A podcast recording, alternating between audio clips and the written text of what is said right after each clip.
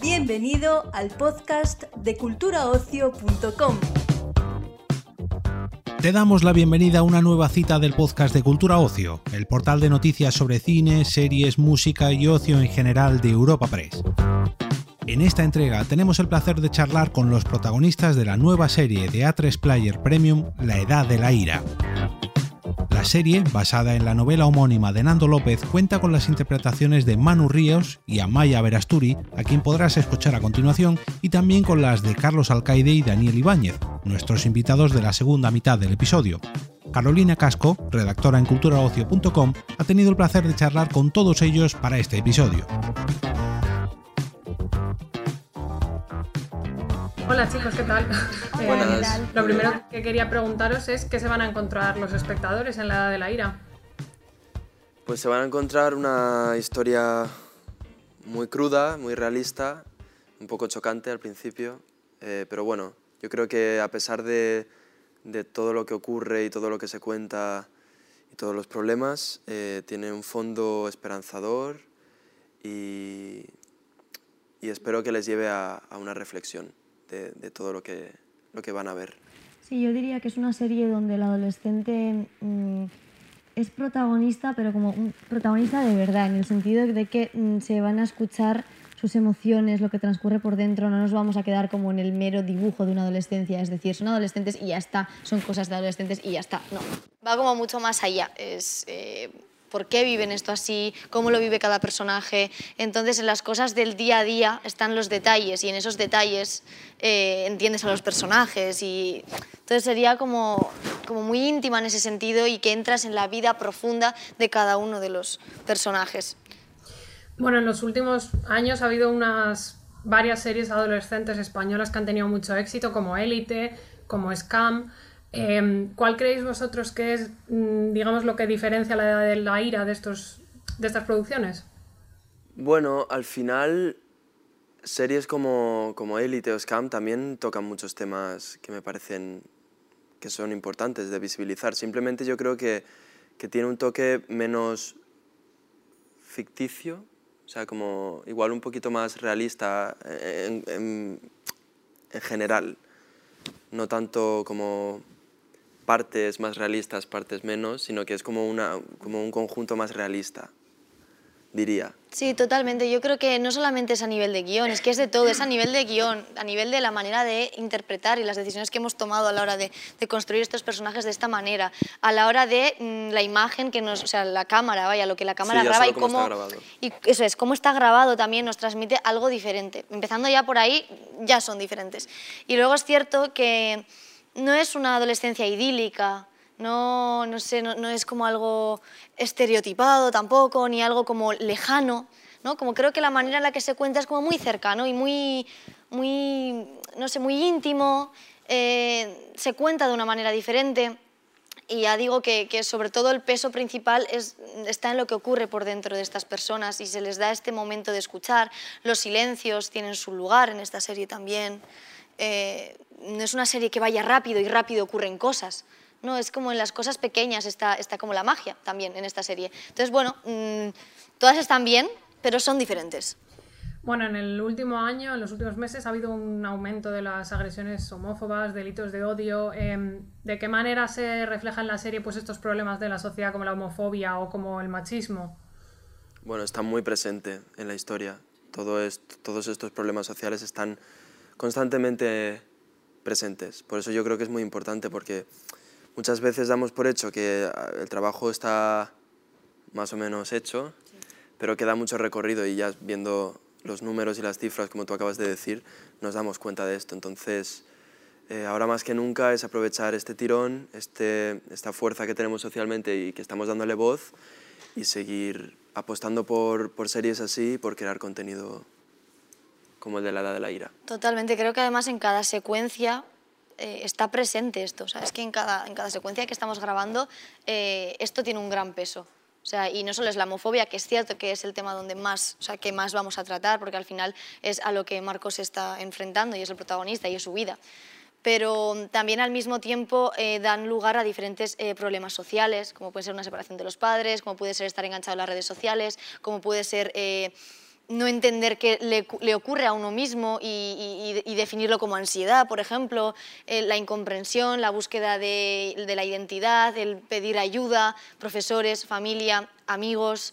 es como una, una imagen muy compleja y muy de verdad de, lo que ocurre hoy en día. Y no solo hablamos de lo malo, que esto es importante, también hablamos de, lo positivo. O sea que, a pesar de que hablemos de temas tan, tan duros y tan necesarios también de, los cuales hay que hablar, eh, todo esto también siempre se ve como compensado con una parte como más luminosa y más esperanzadora y, demás. Entonces es como que hay un equilibrio entre, entre todo ello. ¿Vosotros creéis que de alguna manera el pues los padres y el sistema educativo han fallado un poco a los adolescentes, porque esto se ve en muchas series de adolescentes que, los problemas de los adolescentes pues se banalizan, ¿no? Se minimizan. No sé qué pensaréis vosotros. Sí, bueno, obviamente, claro, yo creo que influye mucho la educación que recibimos eh, desde pequeños.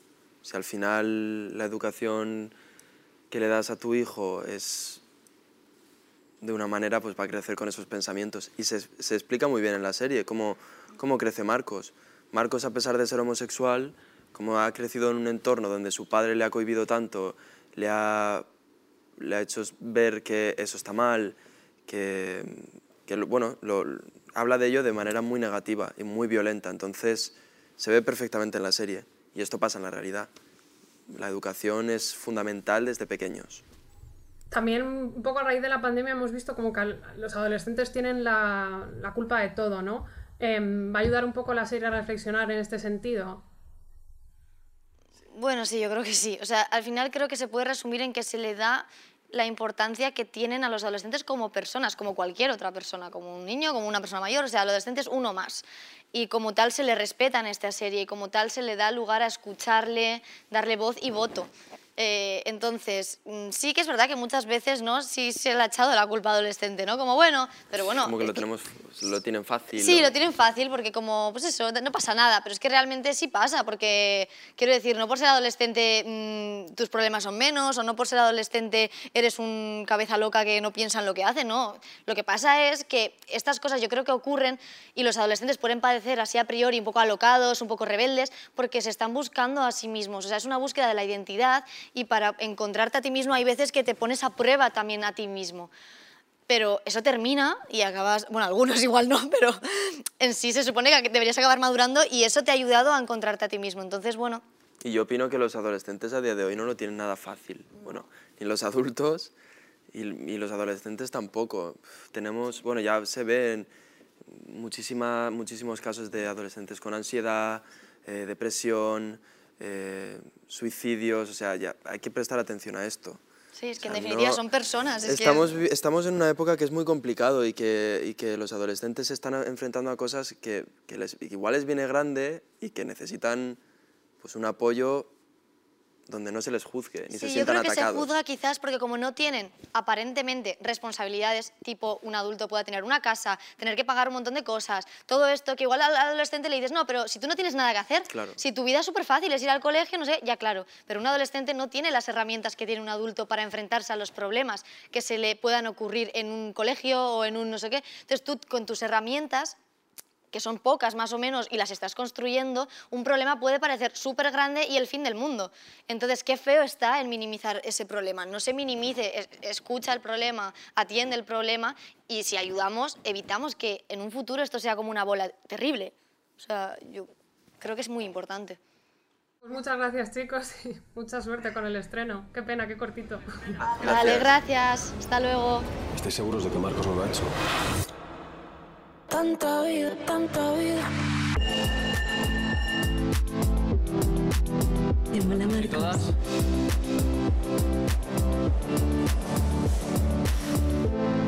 ¿Alguna vez te has liado con un tío? He visto cómo miras a Raúl. Ese chico es maricón. Vas a dejar de quedar con él. A continuación disfrutarás de la entrevista con Carlos Alcaide y Daniel Ibáñez. Yo quiero a Sandra y quiero a Marcos. ¿Tan difícil es eso de entender o qué? este país se produce violencia. Bueno, hola chicos, ¿qué tal? Em, mi primera pregunta es, ¿qué se van a encontrar los espectadores con la edad de la ira?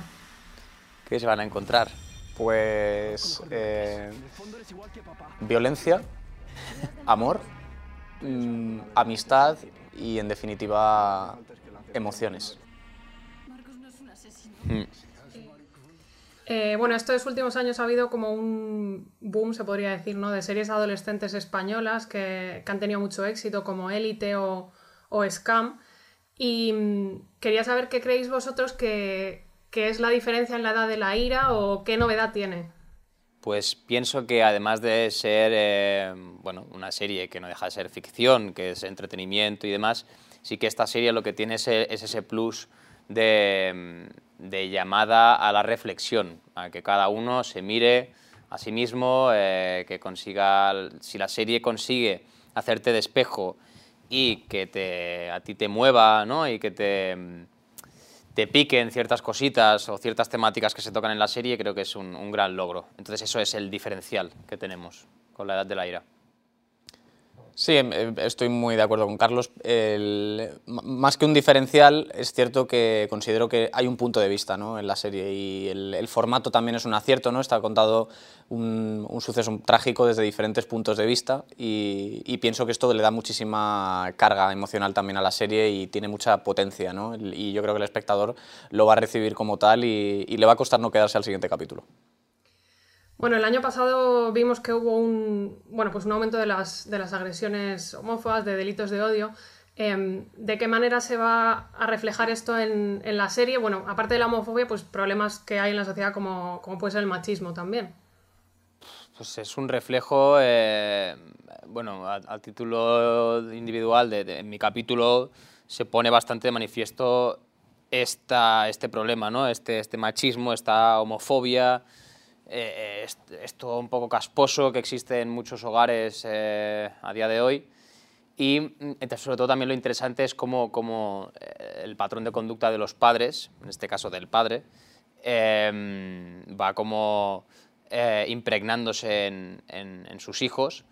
Y, bueno, es muy interesante ver cómo, cómo va evolucionando, ¿no? Como en mi caso mi personaje, por ejemplo, va viendo se le van cayendo fichas de, ostras, esto es porque mi padre es así, pero yo siento que tengo que seguir ese patrón, porque si no, y de descoloque, todo el rato es, una constante controversia ¿no? de, encontrarse. Entonces está bastante puesto de manifiesto durante los cuatro capítulos, sobre todo eh, es la temática ¿no? de la identidad y de encontrarse, pero sí que es cierto que se va a ver, van a, van a haber violencia, va a haber violencia machista, homófoba, y para, bueno, para generar ese conflicto. Daniel.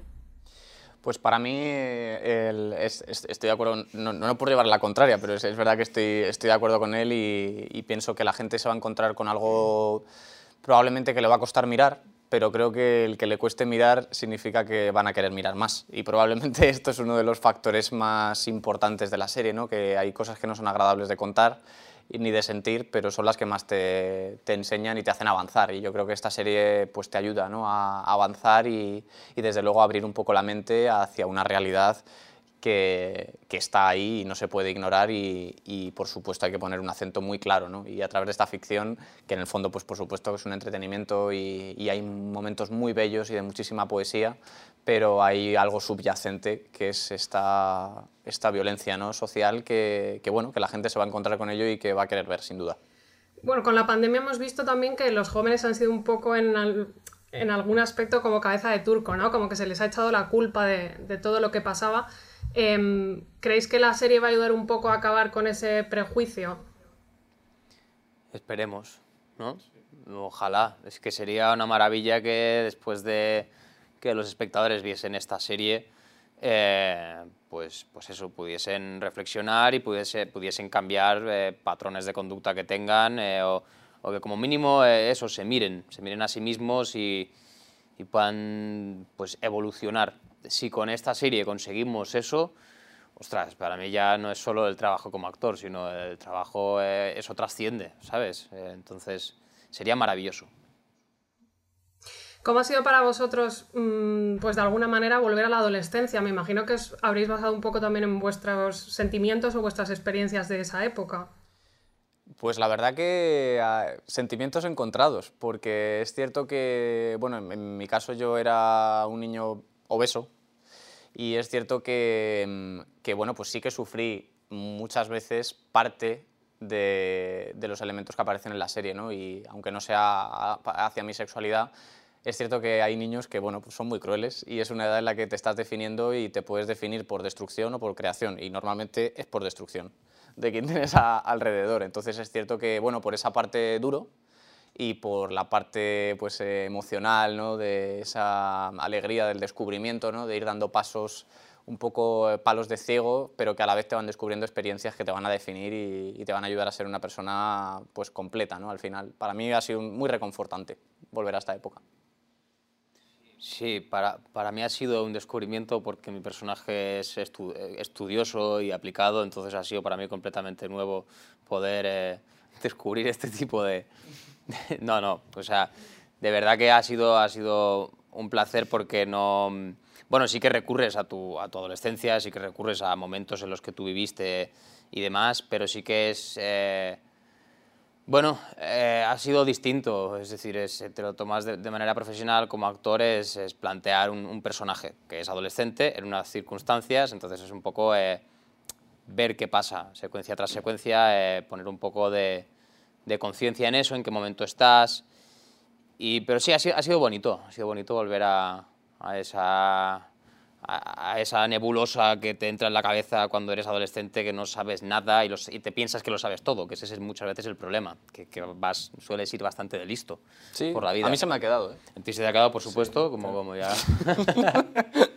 no, pero sí que al final está ese punto de, de regresión que es, que es bonito.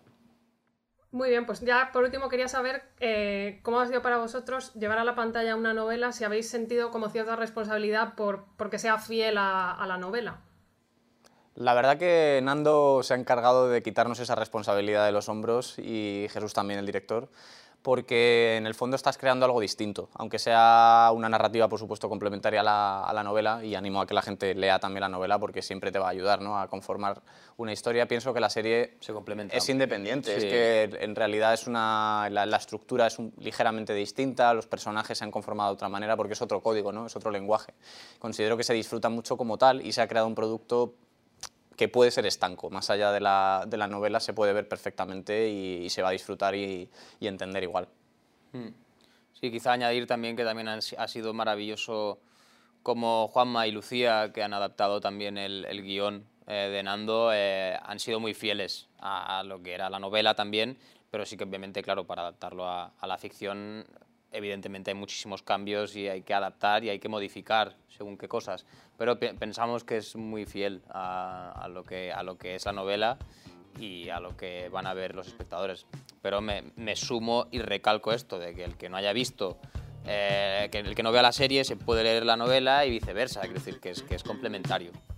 Muy bien, chicos, pues muchísimas gracias y que vaya muy bien el estreno. A ti, muchas gracias a ti, muchísimas gracias, un placer. Despedimos esta entrega del podcast culturaocio.com invitándote a descubrir el resto de episodios de este podcast, así como todo el catálogo de programas de nuestra red a través de Europa Press barra podcast. Recuerda, todos ellos están disponibles en las principales plataformas de podcasting.